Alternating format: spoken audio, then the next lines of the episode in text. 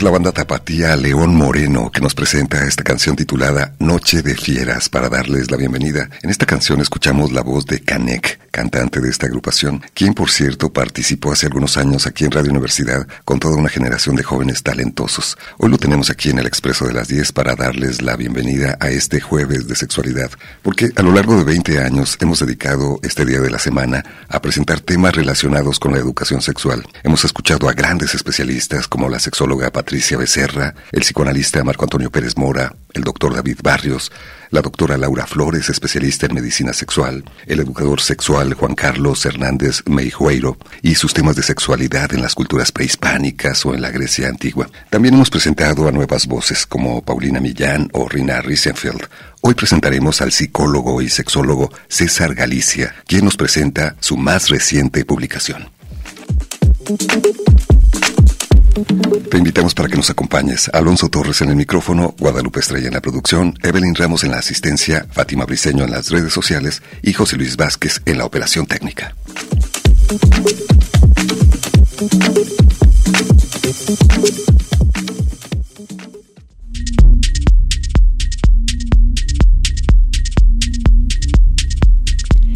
Pocas cosas nos ocupan la mente como nuestra sexualidad. Y sin embargo, a menudo seguimos sin saber cómo discutirla o interrogarnos sobre ella. La educación deficiente, los ejemplos irreales en la pornografía, el silencio sobre la atención adecuada a la violencia y el simple tabú alrededor de lo que hacemos en la cama, o en el sofá, en el piso, en el auto, nos dejan con preguntas mal planteadas, dudas sin resolver y mucha confusión. Con su experiencia en la consulta terapéutica y la divulgación, conocimiento de los más recientes estudios sobre el tema y mucho sentido del humor, el psicólogo y sexólogo César Galicia sí habla de eso y responde a 51 preguntas comunes y no tan comunes sobre los recovecos de la sexualidad humana.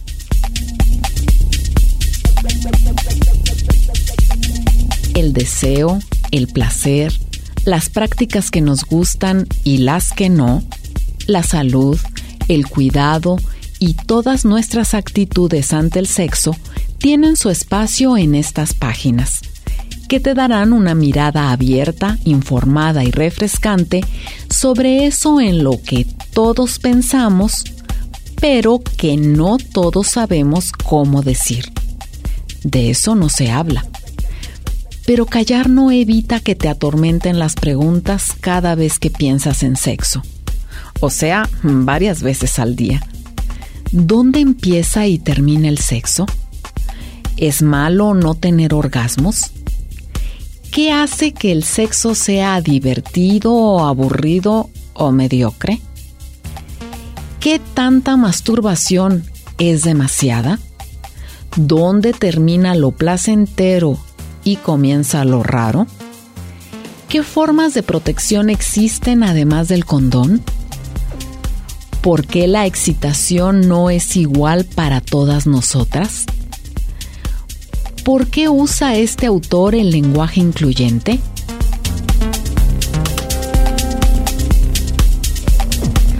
Hoy en el Expreso de las 10 te presentamos el libro De eso no se habla.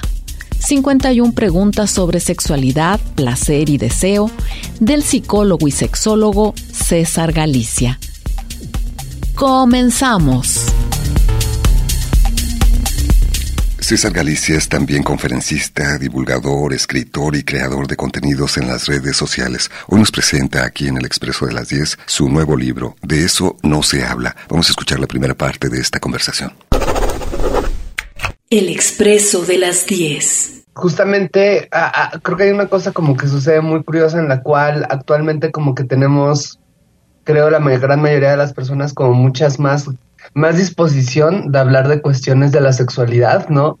Creo que además sentimos, y esto se me hace una gran noticia, como que colectivamente sentimos como más, como que es algo como que merecemos, ¿sabes? Como que muchas personas como que ya sentimos o, o es más abierta esta sensación de que merecemos tener una vida sexual rica, auténtica, eh, placentera, en los términos en la que queramos, pero al mismo tiempo pues, siguen siendo conversaciones bien difíciles de tener porque venimos de una educación en la cual nos dijeron que esto era un tema al que había que tenerle miedo, que habíamos que como que debíamos de sentir vergüenza de lo que so- de lo que somos, de nuestros cuerpos, de cómo nos sentimos. Entonces sí, o sea, creo que que aunque hay una creo que co- co- como no sé si como nunca antes en la historia, pero por lo menos sí es un momento en donde hay muchas ganas de hablar de esto, pero al mismo tiempo eh, sigue siendo bien difícil hacerlo. ¿Y cuál consideras que es el costo de este silencio? Eh, no sé, pienso en embarazos no planificados, eh, infecciones de transmisión sexual. Cuando de repente escucho de una mujer que a sus 50 años nunca ha tenido un orgasmo, ¿no? Pues eso se me hace una absoluta tragedia, porque es como una de las posibilidades más emocionantes que puede tener su cuerpo, ¿no? Que puede llegar a, a- vivir o a sentir, le ha sido hecha a un lado por culpa de un montón de injusticias y omisiones de educación sistemáticas, ¿no? Que le han impedido vivir y desarrollarse plenamente, pues como en, en un área importante de su vida y de su cuerpo, ¿no? Eh, cuando escucho a igual lo mismo, ¿no? Como un hombre como completamente aterrado porque se está viniendo muy rápido, porque está teniendo disfunción eréctil, porque cualquier cuestión del estilo, ¿no? Y como ahora avergonzado y aterrado y como que no se puede relacionar bien, ¿no? Porque la educación machista que recibió no le permite expresarse, no le permite desahogarse, le- so- solo tiene la, la salida del enojo para cualquier tensión emocional que sienta, pues también lo considero como una absoluta tragedia, porque es como, pues hubo una mu- mutilación ahí emocional tan fuerte que de nuevo las posibilidades de tu cuerpo, de tu mente, pues no las está logrando vivir, ¿no? Entonces, claro, lo, lo que mencionas es también muy importante. Yo ahorita me pongo a hablar de esta otra cosa porque quiero decir como la tragedia que viene de no hacer educación, de no hablar o, de hablar desde la, de la desinformación o el miedo de estas cuestiones, pues termina repercutiendo de una manera terrible en todas las personas, en un muy amplio espectro de, pues, decir, salidas posibles, ¿no?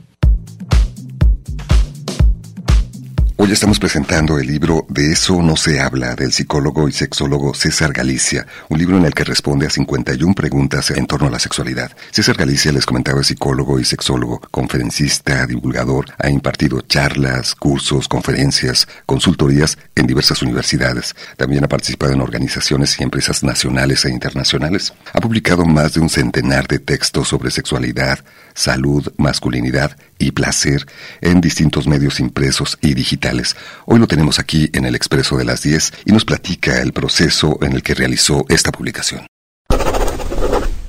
El expreso de las 10. Decides hacer este libro donde das respuesta a 51 preguntas en torno a la sexualidad. ¿Cómo es que obtuviste estas preguntas? Eh, ¿Por qué te parecieron significativas? Pues al, al yo, yo soy sexólogo, soy psicólogo y, y tengo una maestría en sexología clínica. Y así como este chiste de mijito, tú que eres arquitecto, me puedes como ver si está bien construido esto, qué sé yo. Pues así justamente como, como pasa y es una cosa muy divertida y que me honra mucho, que pues cuando eres sexólogo, pues las personas te acercan a, o se me han acercado como a hacerme preguntas, que pues son preguntas que no necesariamente hablan en otros lados, ¿no? Eh, en conferencias, en talleres, en dando terapia, qué sé yo. Y dice Emily Nagoski en un libro que se llama Come As You Are, eh, creo que en español lo tradujeron como Tal como eres, y yo estoy de acuerdo con ella y también ha sido mi experiencia, que cuando una persona se te acerca a hacerte una pregunta de sexualidad, muchas veces lo que en realidad está preguntando es si soy normal, ¿no? O sea, como, a ver, a mí me sucede esto, ¿es normal? Yo tuve esta experiencia, ¿es normal? Yo me prendo de tal forma, ¿es normal? ¿Esto alguna vez me dolió? ¿Es normal? O sea, como que siempre respecto a la sexualidad, creo que lo que nos hermana a todas las personas en esta cultura, al menos, es que todas las personas sentimos en algún momento de nuestras vidas que hay algo raro, incorrecto, extraño, vergonzoso, perverso o cualquier otra palabra como incómoda que podamos meter respecto a nuestra sexualidad. Entonces, pues a lo largo como de varios años como he tenido la oportunidad de trabajar con, con, muchas personas en estos espacios en los que te comento que me han hecho estas preguntas, eh, pues no, de pues por qué a veces me excita esto, por qué a veces, o sea, como algunas preguntas que están en el libro y que, que me han hecho, ¿no? Como que me ha parecido como muy interesante, ¿no? Que es como, ¿por qué me cuesta trabajo tener un orgasmo, ¿no? ¿Cómo puedo saber si ya lo tuve?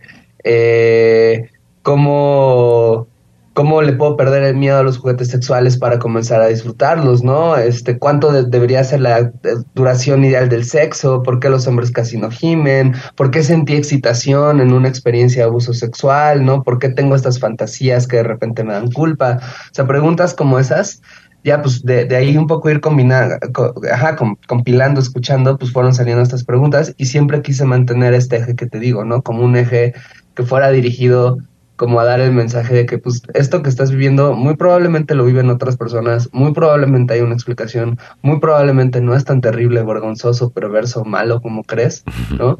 Y pues no tendríamos por qué tener la primera mirada hacia nuestra sexualidad desde la culpa o la vergüenza, sino yo creo desde una curiosidad compasiva. La educación deficiente, los ejemplos irreales de la pornografía, el silencio sobre la atención adecuada a la violencia, el tabú en torno a la sexualidad, nos dejan con preguntas mal planteadas, dudas sin resolver, y es justamente lo que pretende en esta publicación César Galicia. De eso no se habla, pero se responden 51 preguntas, como ya nos platicaba en esta parte de la entrevista que hoy compartimos con ustedes.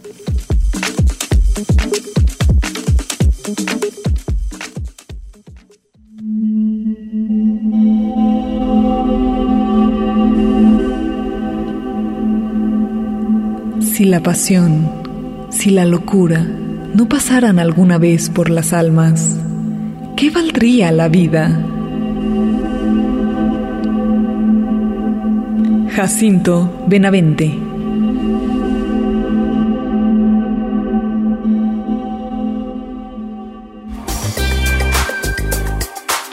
Déjate llevar por El expreso de las 10. El expreso de las 10. Un recorrido por la ciudad interior.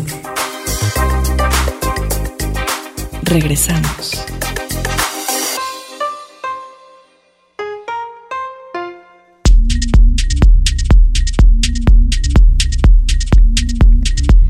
¿Cómo cerrar la brecha orgásmica? Tener buen sexo es difícil. Nadie nos enseña a hacerlo. La mayor parte de nuestra educación sexual no va dirigida a estimular el placer, sino a alertarnos sobre los peligros de toda interacción erótica. Una de las muchas consecuencias de esto es que todo lo que rodea al sexo, como el deseo, la diversidad de prácticas, las técnicas masturbatorias, las fantasías, los juguetes, entre otras cosas, son conocimientos oscuros a los que jamás llegamos a acceder. Hay gente que muere sin haber tenido un solo orgasmo en su vida. Esto sucede por varias razones. Falta de educación sexual, culpas, desconocimiento del cuerpo, ignorancias respecto a las cosas que provocan el propio placer, disfunciones sexuales, entre otros. Fragmento del libro De eso no se habla, de César Galicia. Desde tu punto de vista, ¿qué temas relacionados con la sexualidad son de esos de los que no se habla? Hoy estamos presentando el libro De eso no se habla, del psicólogo y sexólogo César Galicia, un libro en el que responde a 51 preguntas en torno a la sexualidad, porque a pesar de los grandes avances que tenemos que reconocer en las últimas décadas, sigue siendo incómodo hablar de sexualidad en la familia, en la escuela, en la pareja incluso, y eso tiene sin duda un impacto en nuestra vida sexual y nuestro derecho al placer. Vamos a seguir escuchando esta conversación con César Galicia, psicólogo y sexólogo, autor del libro De eso no se habla. El expreso de las 10. Dedicas un apartado justamente al clítoris como ese gran desconocido. Le llamas Encontré el clítoris. Ahora que hay un cierto desconocimiento. ¿De dónde está, no? Y es como, bueno, ya lo encontraste, ahora qué haces con él, ¿no? está este fenómeno de la brecha orgásmica, ¿no? Que repito, es los hombres heterosexuales tendemos a tener, parece que alrededor del 98% de nuestras relaciones sexuales tenemos un orgasmo, 97, 98%. En cambio, como en una pregunta que hacen, en la que le preguntan a un grupo de mujeres heterosexuales, como en, la última relación sexual que tuviste, ¿tuviste un orgasmo? Alrededor del 60% nada más dijo que sí, ¿no? Y esto es una cosa que se mantiene consistente en casi todos los lugares donde se ha hecho. Una de las razones por las cuales eso sucede, pues es porque no sabemos cómo eh, no, no, conocemos la anatomía, los, los, hombres heterosexuales realmente muchas veces, de los cuerpos con los cuales nos vinculamos, ¿no? Y, y, no sabemos cómo tocarlos, etcétera. Y eso tiene que ver con, además, como mitos que se han creado alrededor de esto. Pues sabemos, esta, o sea, todo el mundo hemos escuchado estas frases como los hombres son de Marte y las mujeres son de Venus, ¿no? Y los hombres somos muy racionales y sencillos y somos como focos que prendes el botón y ya nos prendimos y apagas el botón y ya nos apagamos. Y las mujeres son como planchas que se tardan en calentar un montón y tienes que hacer mil cosas y quién sabe qué es lo que la mujer quiere y qué ser tan misterioso que va con los ciclos de la luna y un montón de, mitos más que entre muchos eh, efectos negativos que tienen estos mitos, uno de ellos es que tendemos a ver la sexualidad femenina como un absoluto misterio. Y no lo es en realidad, ¿no? Hay un meme que me da mucha risa, en donde está como como un hombre diciendo, me pregunto qué es lo que las mujeres quieren, y la mujer les dice como, pues que nos trates de esta manera, qué misteriosas son, no, no somos misteriosas, te estoy diciendo que queremos esto, wow, es que su, su misterio con la luna y las estrellas, y no, no, sabes, o sea, como, pues no, no lo escuchamos, no lo sabemos. La idea de este texto es un poco aterrizar eso, ¿sabes? Como decir, como, a ver, pues estimular clítoris en realidad no es una cosa como tan difícil, ¿no? Eh, es una cosa que pues puedes enseñar y aprender muy fácil y hay como técnicas y, formas de hacerlo. Eh, más que formas de hacerlo como esto, hay técnicas, sugerencias, consejos de nuevo muy sencillos que, que puedes aplicar Y es justamente parte de lo que puedes encontrar en esta publicación que hoy estamos conociendo en el Expreso de las 10. Hemos preguntado a las personas que nos escuchan esta mañana, desde tu punto de vista, qué temas relacionados con la sexualidad son de esos de los que no se habla. Y agradezco el comentario de Marcela. Ella nos eh, dice, creo que no se habla sobre los puntos del placer o cómo guiar a la pareja para sentir mejor. Es un tema del que no se habla, un tema que no se aborda. Y Griselda nos dice, uno de los temas de los que no se hablan es sobre todo la falta de apetito sexual mientras estamos en periodo de lactancia y en ocasiones algunas parejas tienen motivos de discusiones por este aspecto que no se discute abiertamente en la vida cotidiana y es justamente lo que busca César Galicia en esta publicación, dar respuesta a preguntas que muchas personas podemos compartir. Algunos de los temas que maneja en esta publicación es cuánto debería durar el sexo, cómo nos educa la pornografía, cómo puedo tener sexo si vivo con una discapacidad o las mujeres eyaculan. El expreso de las 10. Otro aspecto que me, me, llamó la atención porque también puede generar preocupación en las mujeres es cuando la pregunta es, ¿las mujeres eyaculan? ¿Qué nos dices? O sea que sí, y que de nuevo también hay un montón de confusión respecto a eso, ¿no? O sea, este, se me hace como una pequeña tragedia también cuando hay una mujer que, por ejemplo, eh, siente de la nada que está teniendo sexo y lo está disfrutando mucho y siente de la nada que se va a hacer pipí, ¿no? Y entonces se, se frena a sí misma y no se permite sentir algo que podría sentir por el miedo a hacerse pipí, que es como, eso no va a suceder, solo así se siente la eyaculación, pero no es que te vayas a orinar encima. O, o, un escenario peor, ¿no? Como que tiene sexo con alguien y eyacula y la otra persona la regaña o la humilla porque cree que se orinó encima o algo así y pues algo que es una posibilidad natural y maravillosa de su cuerpo de repente termina convirtiéndose en un motivo de, de vergüenza, ¿no? La falta de información al respecto de temas como este puede generar una gran confusión. Hoy estamos presentando el libro de Eso no se habla de César Galicia, psicólogo y sexólogo. Y para complementar esta información en torno a la eyaculación femenina, hemos adaptado un pequeño fragmento de este libro. Vamos a escucharla en la voz de Lolita Estrada.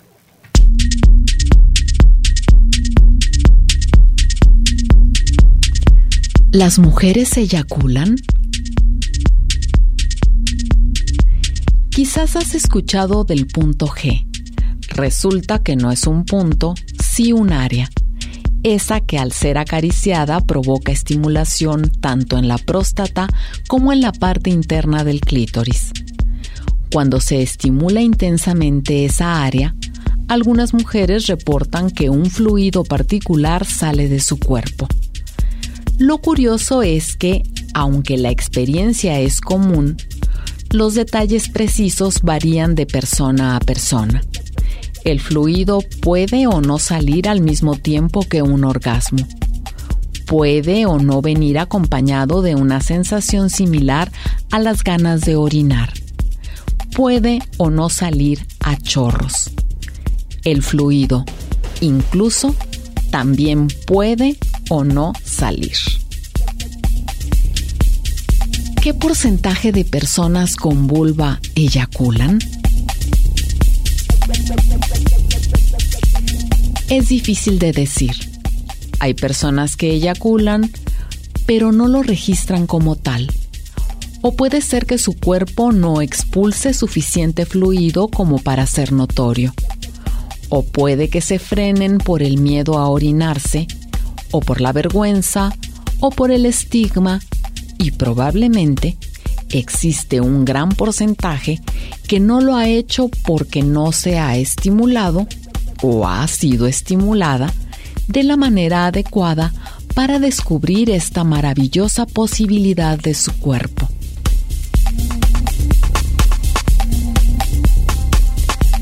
Tomado del libro De eso no se habla, de César Galicia.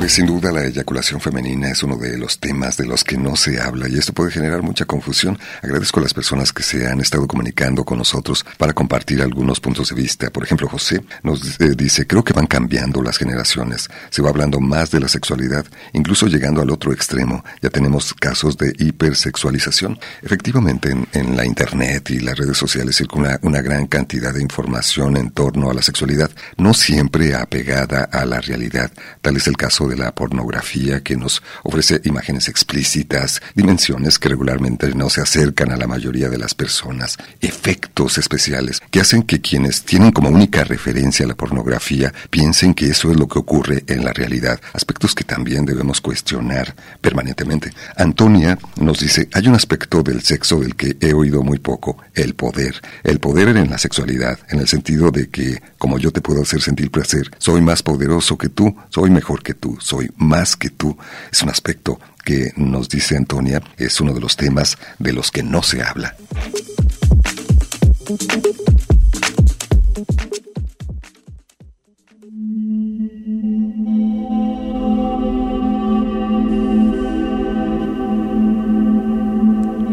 La pasión para el hombre es un torrente, para la mujer un abismo. Concepción Arenal.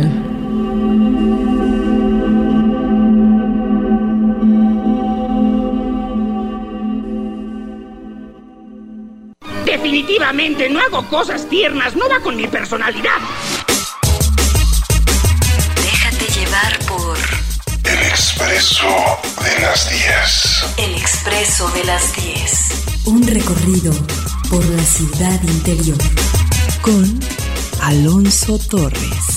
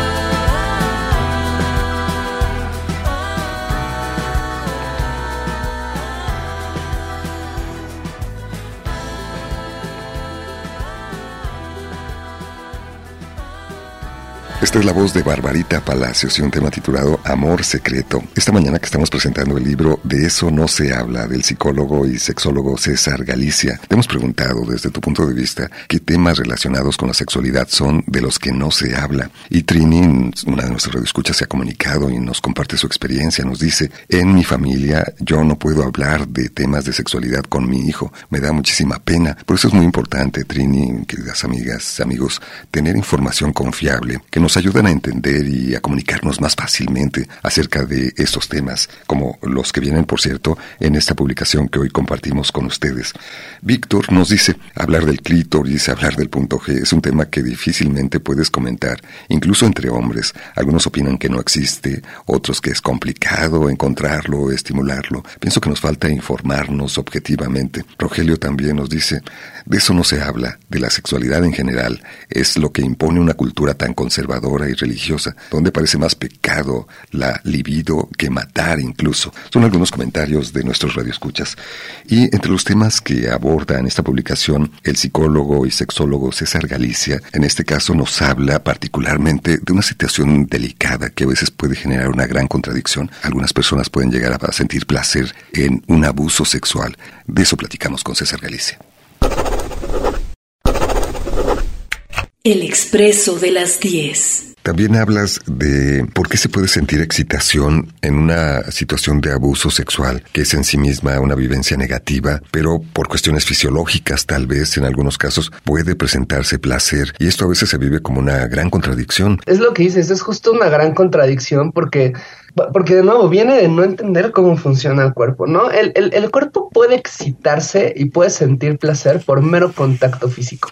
¿No? Nada más. O sea, cualquier persona, o sea, hay muchos ejemplos de esto, de que está vibrando el camión y como que sientes cosquillitas, de que te vibró el celular en la entrepierna y sientes cosquillitas, de que estás lavando los trastes y pegas tu cuerpo al fregadero y eso te desoba, etcétera, y te hace sentir cosquillas. O sea, el cuerpo se excita porque es cuerpo, porque del mismo modo en que si le pones enfrente comida vas a empezar a salivar y tu estómago se va a empezar a mover porque es una reacción para la cual, digamos, estás programado. Del mismo modo, cuando se estimula el cuerpo, muchas veces se va a excitar y puede llegar incluso a excitarse al punto del orgasmo, y eso no significa que lo estés deseando, ¿no? O sea, que el, excitación del cuerpo y deseo sexual son cosas distintas. La excitación sucede en el cuerpo independientemente de si hay excitación o no, ¿no? Digo, deseo sexual o no, perdón. O sea, las erecciones eh, mañaneras que tenemos los, los hombres o personas con pene, eh, es un ejemplo de esto, ¿no? O sea, despiertas con una erección, pero no necesariamente estás excitado, ¿no? Ahora, esto es algo que se conoce como, este, este fenómeno se conoce como excitación no concordante que refiere a eso, cuando hay excitación en el cuerpo, pero no hay deseo en la mente, o viceversa, cuando tienes deseo en la mente, pero tu cuerpo no, no está excitado, porque estás cansada, porque estás estresado, porque no estás lubricando, porque no estás teniendo una erección, o sea, esas cosas que pasan y que pues, creo que muchas personas pueden pensar como, ah, sí, entiendo, me ha pasado. Lo que sucede muchas veces es que hay ocasiones en que se da una lamentable situación de abuso sexual, y la persona que está sufriendo el abuso puede llegar a sentir excitación porque se está estimulando el cuerpo, ¿no? Y puede llegar a sentir justamente bien por eso, ¿no?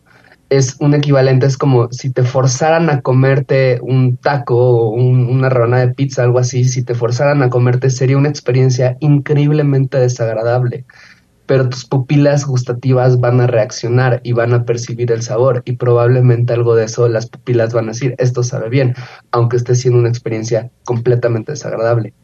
No importa cómo reaccionen tus pupilas, si alguien te mete comida a la boca a la fuerza, te está violentando, ¿no? No importa que lo hayas disfrutado en alguna parte, te está violentando. Y lo mismo sucede con, con esta cuestión del abuso sexual. No importa si en ese momento sentiste placer porque pues solo era tu cuerpo reaccionando para algo que está programado a reaccionar. Lo que importa es el deseo, lo que importa es el consentimiento, lo que importa es que si fue una experiencia violenta, ¿no? Independientemente a cómo ya haya reaccionado tu cuerpo, eso no tiene nada que ver con la violencia de la experiencia, eso se cuece aparte, es una cosa que no debería afectar. Y es un gran problema que no entendamos esto. Hoy todavía, en este país, muchas veces, para poder acreditar eh, un abuso sexual que se hace a una persona con, con vulva, muchas veces se pide hacer un peritaje donde se estudia la vagina para ver si hay algún tipo de lesión. Pero ¿qué sucede cuando justamente hay abuso sexual y sucede este fenómeno de excitación no concordante y la vagina lubrica y por lo tanto no hay lesión? ¿No? ¿Qué sucede con la culpa de quien lo estaba sufriendo y de repente tiene un orgasmo y dice, pero ¿por qué? ¿Será que en el fondo sí quería? ¿Será que en el fondo lo está disfrutando? No, tu cuerpo es cuerpo y reacciona, ¿no? Son dos cosas distintas. Ahí tenemos la información que nos presenta César Galicia, psicólogo y sexólogo, autor del libro que hoy estamos presentando, De eso no se habla. Y también lo fundamental de que todas las personas, los ciudadanos en general, contemos con información y educación en la sexualidad. Pero también, por ejemplo, quienes se encargan de la impartición de justicia para evitar revictimizar a personas que han experimentado una situación de abuso o violencia sexual. Gracias a las personas que se han comunicado, les hemos preguntado desde tu punto de vista cuáles son los temas de la sexualidad, de esos de los que no se habla. Y nos dice Alfonso, uno de los temas de los que no se hablan es cómo viven su sexualidad y salud sexual las personas que no tienen pareja estable o viven solos, por ejemplo. Silvia nos comenta, sí se debe hablar por el bien de la salud personal y pública. Aún existe mucha mala información y Lore nos eh, comparte también este punto de vista. Es parte de la vida, de eso sí se debe hablar. ¿Y quién no busca momentos felices en la vida? Un saludo para Juanca González. Juanca, muchísimas gracias, Juanca nos regaló una pintura al óleo que realizó con sus propias manos. Lo apreciamos muchísimo. Te mandamos un fuerte abrazo. Y Juanca nos dice, no es común que en la pareja se tenga la confianza de hablar sobre fantasías sexuales. Y justamente de esto nos comenta César Galicia como parte de la publicación que hoy estamos presentando. De eso no se habla. El expreso de las 10 una de las preguntas que te formulaban y que aparecen aquí es ¿por qué algunas fantasías me dan culpa? Tiene, tiene que ver con que las, las fantasías son un poco como los sueños, ¿no? O sea, como a veces soñamos con algo y sabemos que tiene un significado porque pues, se cuece como a nivel simbólico. Las fantasías son así también, ¿no? O sea, muchas veces eso, ese escenario que nos arroja la fantasía, porque porque no son escenarios elegidos, casi siempre es como una imagen que llega y que hace sentido, ¿no? Sobre la que no tenemos demasiada voluntad, como para elegir que nos excite o no, es como algo que se da, nada más. Esas imágenes representan otra cosa, ¿no? O sea, por ejemplo, yo fantaseo con un trío, pero fantaseo con un trío porque es la manera en la que mi mente resolvió como el, ah, te gusta la atención, ¿no? Eh, acabas a tener atención de dos personas. Yo fantaseo con que estar teniendo sexo en un lugar público y que nos cachen, ¿no? Ah, estás fantaseando eso porque pues te gusta la adrenalina y porque te gusta, tienes esta idea de que si alguien tiene sexo contigo en un lugar público en mucho riesgo, ¿no? Como que eso va a significar que te desea tanto que está dispuesto a correr el riesgo y por lo tanto, eh, pues eso, ¿no? Como que pues eres una persona atractiva. O sea, muchas veces las fantasías tienen esta función. Por lo mismo, o sea, porque es como algo como tan delicado. Es que las fantasías sexuales muchas veces nos pueden llegar a generar culpa. En parte porque las imágenes que nos arrojan a veces pueden ser un poco difíciles de entender, como los sueños, ¿no? Entonces podemos decir, ¿por qué estoy fantaseando con que mi pareja me pone el cuerno? ¿No? O yo no quisiera que eso sucediera. Eso me dolería muchísimo, lo detestaría. Sin embargo, en mi fantasía a veces existe y eso da culpa. Bueno, pregúntate, ¿qué está que en, en la historia en esta historia, imagínate que es una novela y que tú eres el protagonista, ¿qué está significando esto? ¿No? ¿Qué te está dando esta experiencia? ¿No? Y en, y, y, y en una de esas le logras dar vuelta a la culpa para decir, ah, chance estoy fantaseando con esto, no porque en realidad quiero que me engañen, sino porque tiene mucho tiempo que mi pareja y yo no tenemos sexo y extraño ver su lado animal y la fantasía de hecho acaba con que después de que me engañe regresa y tiene sexo conmigo como no lo había tenido muchísimo tiempo. Ah, ok, ¿no? En realidad la fantasía no se trata de, que te engañen, la fantasía se trata de, de sentir deseado, de volver a encontrar algo que, que creías que estaba perdido, qué sé yo, ¿no? Entonces va un poco por ahí.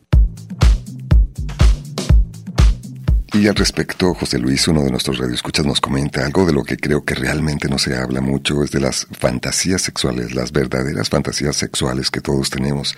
La mayoría de nosotros, cuando hablamos de fantasías sexuales, somos muy trillados y coincidimos en algunas de las fantasías, pero en mi apreciación no manifestamos nuestras verdaderas fantasías sexuales, porque nos entendemos como malos o muy desorientados y nos sentiríamos señalados. Sobre todo ese temor existe cuando tenemos pareja y platicarlo con la pareja se vuelve muy pues aquí tienes algunas pinceladas de lo que puedes encontrar en torno a este tema en el libro De eso no se habla, del psicólogo y sexólogo César Galicia. Un saludo para Diego. Él nos dice, siempre se habla de lo malo, infecciones de transmisión sexual, el típico es malo, no lo hagas, pero nunca se habla de lo placentero que puede ser la sexualidad, solo desinformación respecto a esta naturaleza. Y es, es real lo que nos dice Diego. Generalmente eh, intentamos educar o prevenir infecciones de transmisión sexual embarazos no planificados, desde el miedo, dejando de lado el derecho al placer y el bienestar que sin duda representa una buena vida sexual.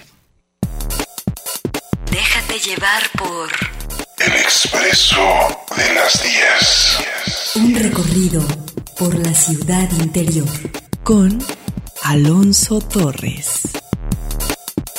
Continuamos.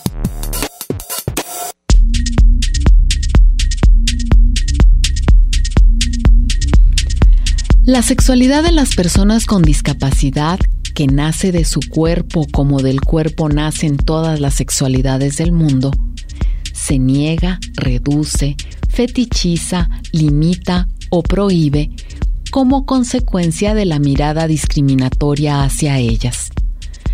Tomemos como ejemplo la infantilización de una persona adulta.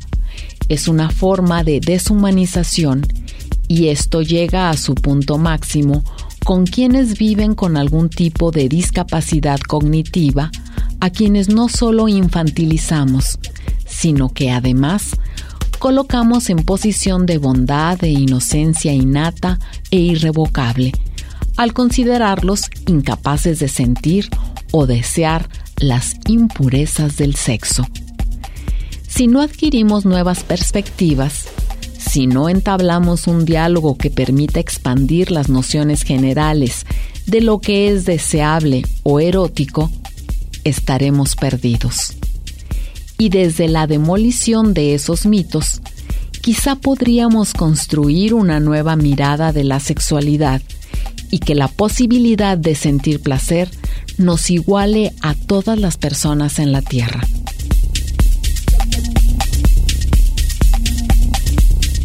Tomado del libro De eso no se habla, de César Galicia. Y este es otro de los temas que puedes encontrar en la publicación que hoy estamos conociendo en el Expreso de las 10. Gracias a las personas que se han comunicado. Un saludo para Juan Manuel Cervantes, que se comunica desde Bahía de Banderas, Nayarit. Gracias también a Jorge, que se comunica desde Ciudad Guzmán. También nos dice Sergio, de muchas cosas sobre sexo no se habla, por falta de información cultural en casa. El conocer nuestro cuerpo y el de nuestra pareja, ayudarse mutuamente en cuanto a superar eh, ciertos tabúes, como la masturbación, el cómo generar placer, no solo con los genitales, el sexo se prepara desde que amaneces, con una mirada cachonda, una palmadita en las pompis, sin importar muchas veces en qué termina. Sin embargo, me doy cuenta que frecuentemente, por la edad, pensamos que ya no debemos de hablar de sexo, y es ahí donde podemos hablar para no apagar la llama del deseo. Es la reflexión que nos comparte Sergio. Muchísimas gracias también a Miguel. Dice, por un sexo sin culpa, la sensualidad de la mujer embarazada es algo que no se habla frecuentemente. Lili nos comenta, partiendo del hecho de que algunas personas no llaman a los órganos genitales por su nombre, hay mucho de lo que no se habla y de lo que sí se debe hablar. Por ejemplo, la sexualidad. No se habla de la sexualidad en los adultos mayores, nos dice Leticia Delgadillo. Algunos de los temas y facturas pendientes que tienen que ver con esta necesidad de la educación en la sexualidad. Y justamente, ya que anticipábamos un pequeño fragmento acerca de este tema, César Galicia nos habla acerca de ello, sexualidad y discapacidad. El expreso de las 10. Un apartado que me llamó la atención es el de personas que viven con alguna discapacidad. A veces también podemos pensar que son seres asexuados y esto de alguna manera también cierra oportunidades para el bienestar de las personas que viven con determinada condición. ¿Qué nos dices al respecto? Las personas con discapacidad las solemos, la, la manera en la, o sea, se suelen infantilizar mucho, ¿no? La, la sociedad las trata como niñas, ¿no? Sí. Aunque pues claramente no lo son. Y algo que llega a suceder mucho es que en esta infantilización, pues se les quita, o sea, se les deja de ver como seres sexuales, como seres sexuados, que, que no solo eh, pueden llegar a sentir deseo y placer y, se, podrían vincular desde estos lados, sino además que no deberían tener agencia sobre su propia sexualidad, ¿no? Eh, y a través justamente de eso, pues se llegan a cometer entrada desde actos atroces como esterilización forzada, ¿no? Como, como ciertas personas, como decir tu sexualidad es peligrosa, no deberías de reproducirte, entonces vamos a someterte a procesos quirúrgicos que no puedes o no sabes que estás consintiendo para ta ta ta, ¿no? O puede llegar a ser también como que se les ve de alguna manera esta deshumanización pues contribuye también a que se conviertan como en personas fetiche, ¿no? Que su discapacidad se vuelva fetiche para algunas otras personas y por lo tanto se deshumaniza a esta persona y se les cierran oportunidades o espacios o, o, formas de relacionarse donde el resto de los seres humanos que no tienen una capa- discapacidad o no tienen esa discapacidad los vean justo como lo que son, como personas, como seres humanos con agencia, con posibilidad de decidir, con deseos propios, con capacidad de dar o negar consentimiento etcétera, ¿no? Entonces, hay un documental muy bueno que menciona en el texto y que yo le sugiero a, todas las personas en general, pero sobre todo a las interesadas en el tema que vean, que se llama Yes We Fuck. Así se llama, no, no tiene traducción en español el título, es Yes We Fuck. Es un documental eh, español que habla justamente sobre sexualidad em, de personas con discapacidad y como todos los matices y todas las problemáticas que surgen pues, cuando se da esa, esa cuestión, ¿no? El expreso de las 10. César, pues muchas gracias por esta primera entrevista para el Expreso de las 10. Pienso que de tu libro podemos hablar muchos aspectos que pueden ser de interés para nuestro público. Y mientras tanto, pues invitar al público para que lea tu libro. De eso no se habla. ¿Has pensado venir a presentarlo por acá a la ciudad de Guadalajara, a Jalisco? Sí, todavía no tengo una fecha, pero la verdad es que ando buscando y en el momento en el que yo tenga chance. Yo viví en Guadalajara, de hecho, un año y medio, Ajá. de, de 2018 a 2019. Hace poco. mitades de 2019. Sí, y la verdad amo la ciudad. Es, es una, yo creo, de las ciudades más bonitas del país y fue un lugar donde yo fui muy, muy, muy feliz. Y tengo muchas ganas de regresar y justo a presentar el libro. Entonces, apenas sepa, eh, lo estaré avisando en mis redes sociales. Excelente, nos va a dar mucho gusto saludarte por aquí. Mientras tanto, ¿por qué no invitas al público que nos escucha acá en todo el estado de Jalisco a través del Expreso de las 10 para que conozca este libro que estás presentando? Sí, sí, sí, sí, pues el, el libro de nuevo se llama De eso no se habla, lo encuentran en todas las, las librerías, ¿no? Este, lo pueden pedir también, eh, ahorita hay versión física, versión digital vía Amazon, ahí está disponible para quien lo quiera leer, es un libro que yo sugiero para personas mayores de 15 años, es un libro que creo que puede funcionar muy bien para cualquier persona interesada en el tema, para personas que son educadoras, para personas que están criando a alguien, o simplemente pues para cualquier persona que quiera saber más sobre esto, ¿no? Eh, y pues bueno, a mí me pueden encontrar en redes sociales como arroba César Galicia en Instagram, arroba César Galicia en Twitter, o en general en cualquier lugar como César Galicia y les debería de aparecer. Pues te mandamos un fuerte abrazo desde Guadalajara, César. Estamos en comunicación y felicidades por, por este libro que yo creo que aporta información muy interesante que podemos aplicar en nuestra vida. Así que nuestro agradecimiento y un fuerte abrazo. Muchísimas gracias, de verdad. Muchas, muchas gracias por la invitación. Estoy muy contento de haber podido estar platicando acá y pues nada, muchos abrazos. Pues hasta aquí nuestro programa en el que hemos presentado una entrevista con César Galicia, psicólogo y sexólogo, autor del libro De eso no se habla. Muchísimas gracias a todas las personas que se han comunicado. Les invitamos también a escuchar la retransmisión del Expreso de las 10 todos los días de lunes a viernes a las 5 de la mañana. Mientras tanto, nos despedimos. Muchísimas gracias. Quédense aquí en Radio Universidad de Guadalajara.